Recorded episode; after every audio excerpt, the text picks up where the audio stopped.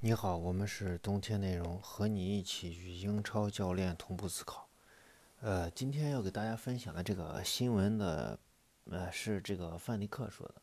范迪克说：“我们四比零赢莱斯特城这场比赛，是我们自开赛以来到现在为止踢的最好的一场比赛比赛啊！这场比赛其实你真正去看这个。”利物浦的这个比赛的话，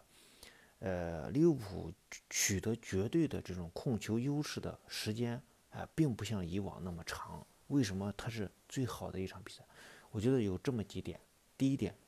耐心，啊，就是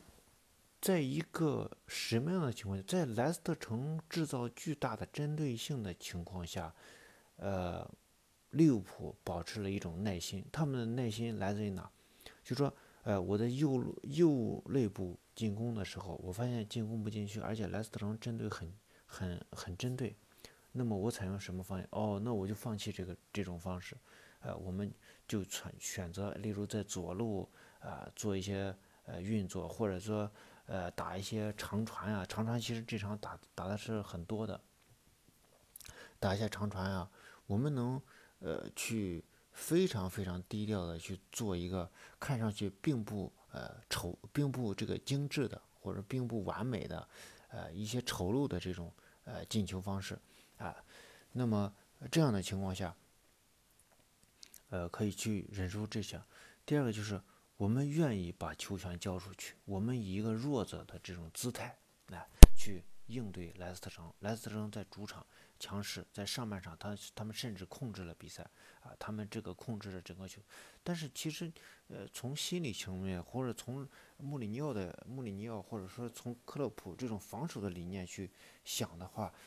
其实并并不在于说谁控制了谁啊。这个球员对于这种场面似乎就是有条不紊啊，所以这种耐心，呃，确实是一个冠军球队啊，那就是有着必胜的这种呃。信心的时候，你才能表现出来这种从容和淡定啊。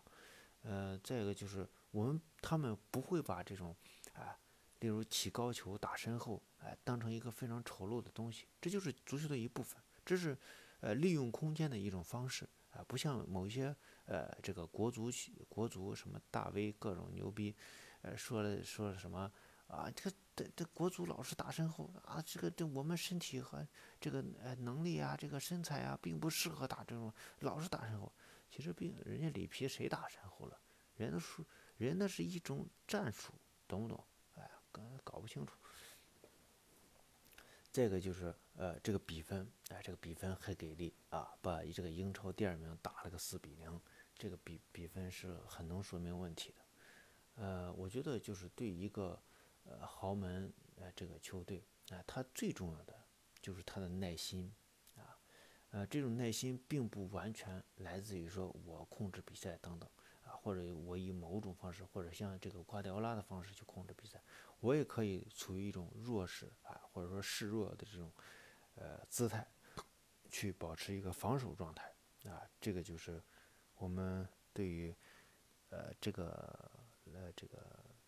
范迪克的这这句话的这个分析啊，它主要是体现了这个耐心啊。再一个就是这个呃这个呃比赛在进行过程中，他们领先以后的所采用的这种策略啊，你包括这个上半场最后阶段的时候那些控球，呃这个呃拿到三比零，甚至已经确定胜胜胜出的时候，他的那些控球那些。将呃这个莱斯特城整体这个球员玩的团团转，就其实就是在遛狗啊，呃这种心态的把握啊，这种准确率的保持，这些都能看到这种冠军的气质，嗯，呃呃再一个就是他们对于所有场面的这种应对，嗯，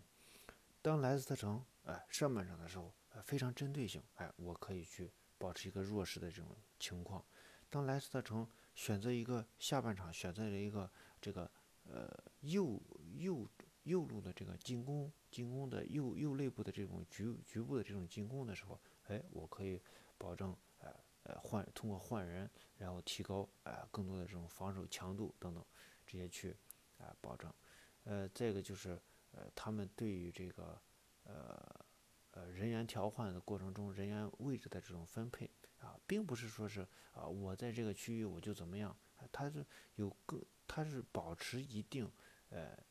呃线路上啊战术上的一些呃变化啊，例例如就是哎萨拉赫哎和菲尔米诺互互有换位，这个凯塔如何去使用，凯塔的带球是在什么区域带球啊等等。这些使用过程中都是展现非常就那种呃从容有度那种感觉啊，呃不像这种像曼城那样，就说啊我呃应该怎么踢，应该呃这个人应该怎么踢，那个人应该怎么踢，应该有固定的东西出现，他没有这样的选，没有这样的，就是我在这个什么位置，我的踢球的方式应该是一个什么样的呃状态啊，都能表现出这种呃球队的控制力。呃，我们是冬天内容和你一起与英超教练同步思考，谢谢大家，啊，欢迎大家关注我们的微信和微信公众号，也欢迎大家呃加入我们的群聊，呃，我们的微信是温特三一四一，谢谢。